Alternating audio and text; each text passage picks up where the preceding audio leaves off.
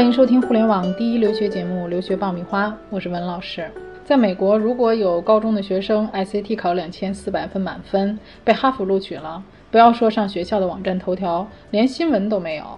但是如果有学生在某个名校里面会参加体育队，这可是学校的特大光荣了。我想，中国人和美国人对待体育的态度，大概是中美教育当中的最大差了。不理解体育在美国教育中的地位，就不能真正理解美国的校园文化。那我们今天就来谈一谈体育在美国教育中的地位。获取留学资讯，免费留学答疑，收听专属于你的留学公开课，大家都可以关注微信公众号“留学爆米花”。你还在为选校焦虑？你还在为文书苦恼？爆米花留学工作室二零一八年申请开始招生。从业十年以上的留学导师全程亲自办理，贴身指导，帮你成功迈入国外名校。联系我们，请关注微信公众号“留学爆米花”。众所周知，美国是非常崇尚体育的一个国家，体育也是美国文化的重要组成部分。在中国啊，体育运动员都是国家出资，由国家来培养的，但是在美国呢，所有的运动员几乎都来自于民间。举个例子啊，里约奥运会上，美国派出的五百五十名运动员当中呢，有百分之八十是在校的大学生。那么加上一些高中的毕业生，美国派出参加里约奥运会的军团当中，业余运动员占到了百分之九十左右。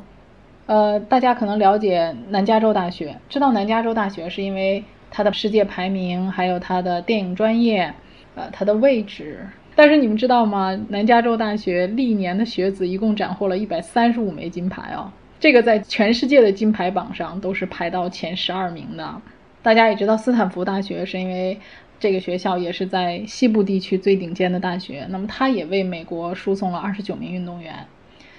呃，杜克大学知道它可能是因为它是美国前十的大学，但是你也许不知道它是全美篮球第一的名校，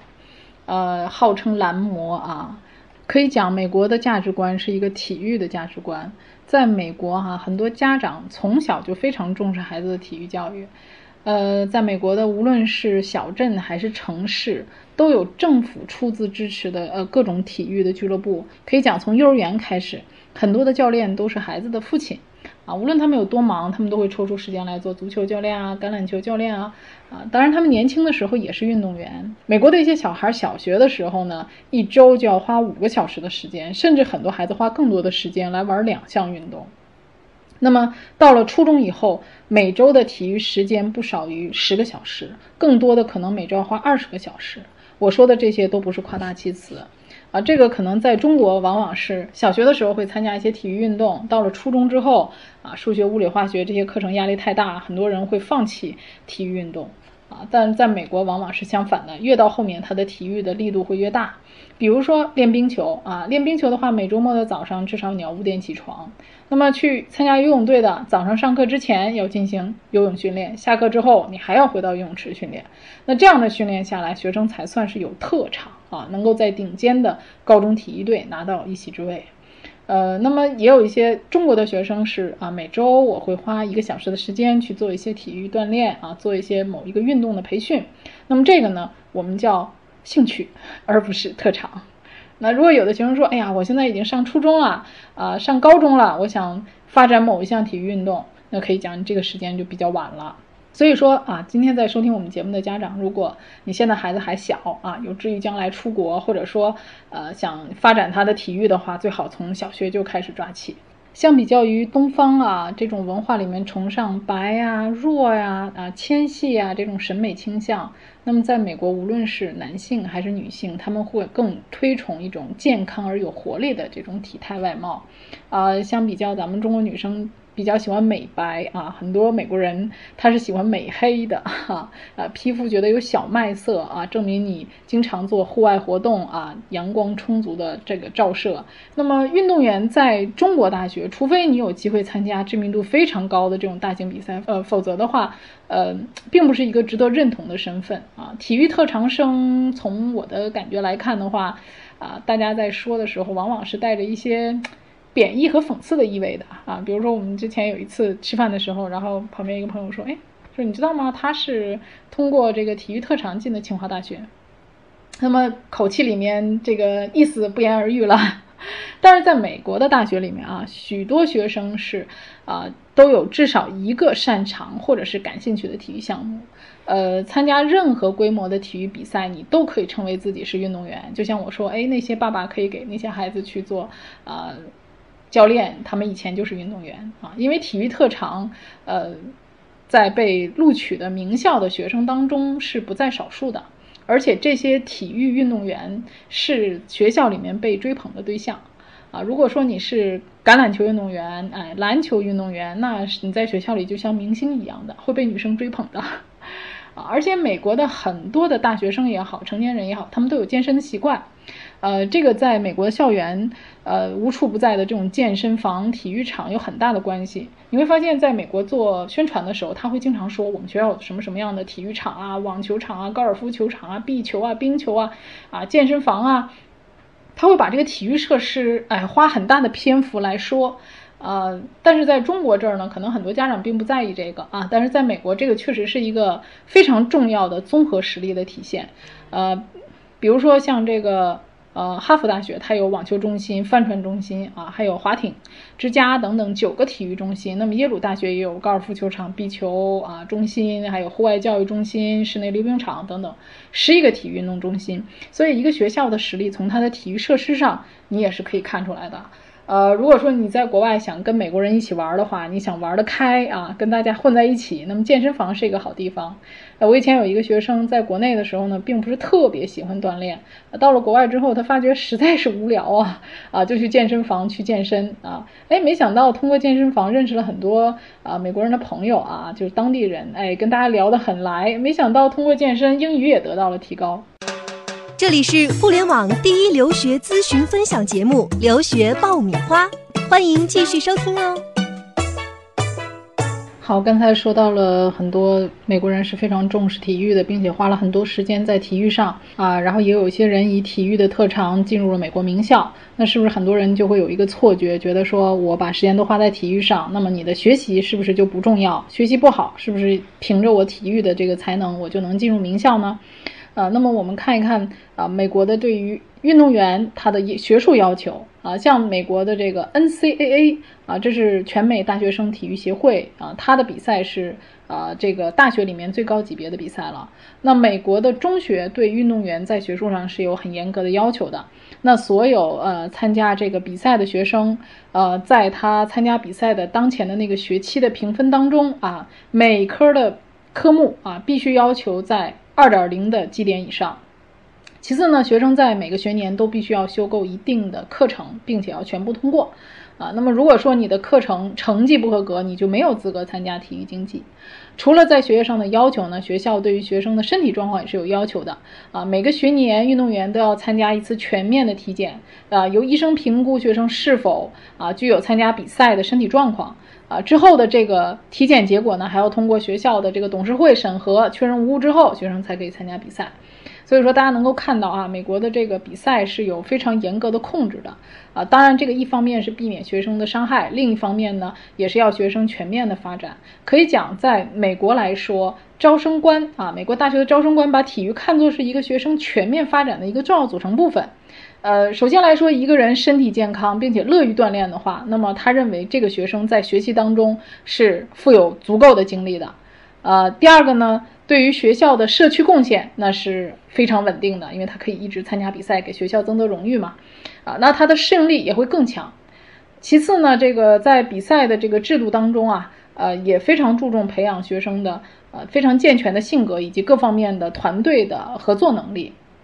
那美国中学的这种体育竞赛是分为联盟赛、地区赛和跨区赛，还有洲际锦标赛的啊。那么比赛的这种级别也是依次递增。那我们拿纽约州为例啊，这个它的呃运动被分为八个等级，有 AA 级、A 级、B 级、C 级、D 级以及一级和二级。呃，那么这里面就会包含了像橄榄球、垒球啊，就是说 A A 级的这个啊，这个级别它包含了像啊橄榄球、垒球、棒球、男子足球、男子篮球以及女子足球和女子篮球。那么我们大家可能对于美国的运动了解最多的是 N B A，其实在美国啊，普及最广的运动是橄榄球啊，橄榄球可以说是美国的代表，啊。呃，除了橄榄球以外，第二是棒球，第三才是篮球啊。嗯，当然这个篮球还有橄榄球啊，它的这个呃体育场所和设施，它的门槛比较低，所以能够被各个层次的学生参加啊，它的门槛都是相对比较低的。嗯。普及度会非常高啊。那么一般来说呢，我们在选学校的时候会发现啊，规模小的学校大多数参加是呃比较低级别的比赛，规模大的学校呢就会参加一些高级别的比赛。所以说我们在选校的时候呢，如果你有体育特长的话，你想参加校队，并且想参加级别比较高的这种比赛的话，还是选择一些大学校会比较好。啊，大学校的这个球队多，比如说我有一个学生啊，他的篮球打得特别好，在中国的话，呃，学校里是打到校队里面的 number one 了，就是队长了，打得非常好的。那他到美国那个队里面呢，他不能够进入最职业的职业队啊。学校里面的队也会分很多种啊，职业队、半职业队，还有普通的，就是什么人都可以来参加的这种兴趣队。那他只能参加一个半职业球队，但是他是后备啊，他将来还是有机会能够进职业球队的。那么大家刚才讲到了，呃，那么刚才提到了这些运动员，其实在学术方面也是有要求的。那么美国为什么这么推崇体育呢？它能给学生带来什么呢？那么其实，在美国人的概念当中，体育的这种赛事啊，是。呃，从大学的角度来讲，它是培养校友忠诚度的一个非常重要的时机。大家知道，美国它是大学是要靠校友捐助的啊。那么一个学校它的体育越好，它就会吸引更多的校友为它捐款。呃，而且搞各种体育赛事的时候，哎，这个门票的收入是很高的啊。那么在 NCAA 的统计当中，它的这个商业收入能够高达十亿美元。呃，当然这里面超过百分之八十是来自于第一层的这个。篮球比赛啊，像我们知道的林书豪在哈佛上学的时候，啊，在学校的时候就已经是学校的主力了。大三的时候就已经被选到 NCAA 的第一层这个级别的前十的最佳选手了。而且这个西方的社会它是崇尚竞争的，那么这在这个大学的教育当中啊，许多高校啊。包括这个地理位置实力相近的学校也就结成了死对头啊，比如说哈佛和耶鲁，这向来都是有啊竞争的，在呃体育方面有长达一百三十多年的这个橄榄球的竞争啊，两校一直在对抗，这是每年的重头戏啊。像这个斯坦福和伯克利之间也有长达一百多年的对抗历史啊，比赛的前夜，球员要相互羞辱和嘲笑对方的啊。除了我们说到的刚才篮球啊、橄榄球，其实有一些小众的运动，也是一些贵族运动，当然也是有钱小孩的一些社交的方式，比如说击剑啊、马球啊、帆船啊、划艇啊，那这些就是普通孩子的这个家庭的孩子是很难进入到这种呃相对门槛高的运动的。大家也能看到，美国的社会其实两极分化是在体育中也是能够得到体现的。啊，就比如说以哈佛、耶鲁为代表的贵族式的精英体育教育，他们并不能代表整个美国的体育状况。那我刚才提到了耶鲁、哈佛啊，他们这么完备的体育设施。那么从美国整个全国的范围来看，它的教育资源是极其的不平衡的。那么这种不平衡就导致了一些区域的公立学校甚至没有经费来维持正常的体育场。